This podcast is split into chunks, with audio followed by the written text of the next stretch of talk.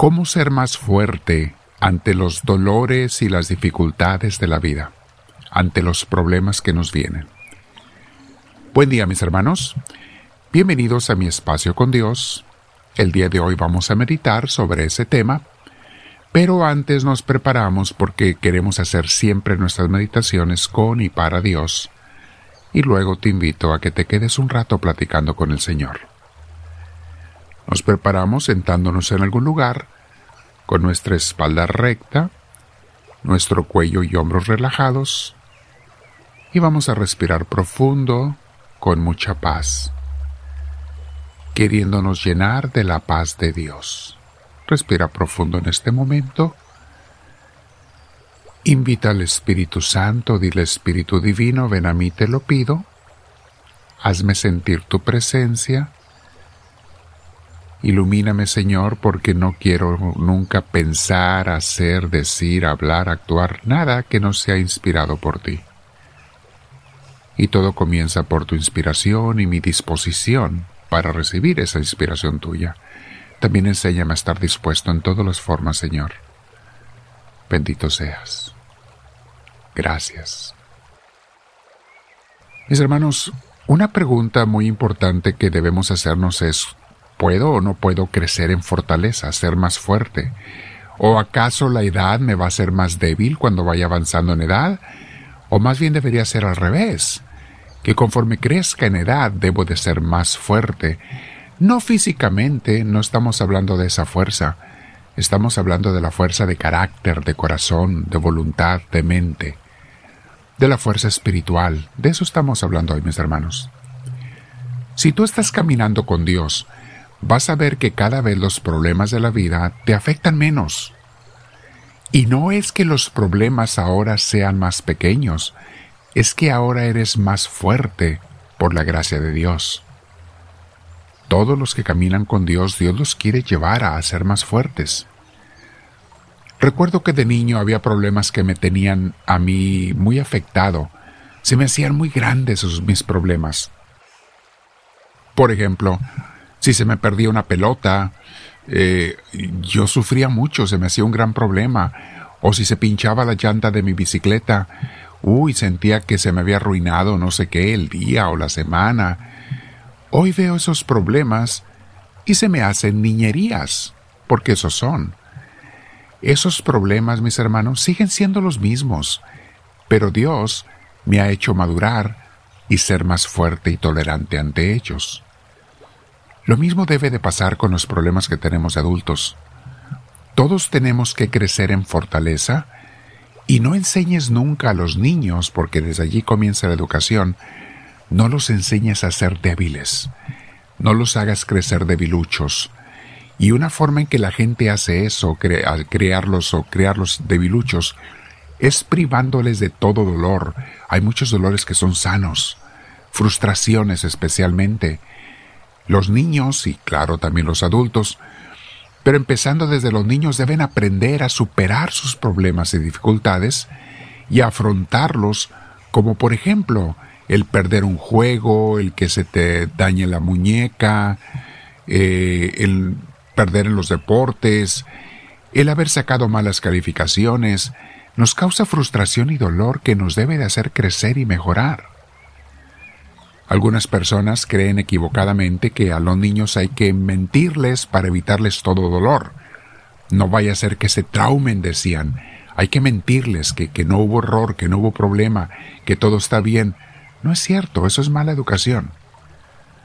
Si perdieron el partido, te dicen hay que decirles que, oh no, no lo perdiste, es que te hicieron trampa. O si, la, si sacaste malas calificaciones, o de seguro que la maestra se equivocó al calificar el examen. Mis hermanos, esto no los ayuda a crecer ni a ser más fuerte. A los niños, al contrario, los hace vivir permanentemente débiles e incapaces de superar sus debilidades o de ser motivados a superarlas, y también nunca van a ser mejores ni más fuertes. Es importante que aprendamos del dolor para mejorar y crecer y ser fortalecidos. Los fracasos, mis hermanos, son los precursores de los más grandes triunfos. no solo en los deportes, sino en las relaciones, en los negocios y en la vida espiritual. Pero algo que debemos tener muy en cuenta, los que hemos aceptado ser ovejas de Cristo, ser de su rebaño, de su iglesia, algo que debemos tener en cuenta es que Dios mismo es el que nos enseña a superar y a salir adelante de los fracasos. No nos quita los problemas, no, sino que nos va haciendo más fuertes ante ellos, a ser fortalecidos, a llegar a la victoria con Él. Y Dios está más que dispuesto a acompañarnos siempre en medio de los problemas para irnos haciendo más fuertes con su fuerza. Escuchemos la Sagrada Escritura. Hay, hay docenas y docenas de palabras de Dios sobre este tema. Vamos a empezar con Éxodo, capítulos 15, versículo 2. El Señor es mi fortaleza y mi alegría. El Señor es mi salvación. Él es mi Dios y lo alabaré. Es el Dios de mis padres y lo enalteceré. Acuérdense que el Éxodo nos narra de cuando fueron los hebreos liberados de la esclavitud. Y dice eso, el Señor es mi fortaleza y mi alegría.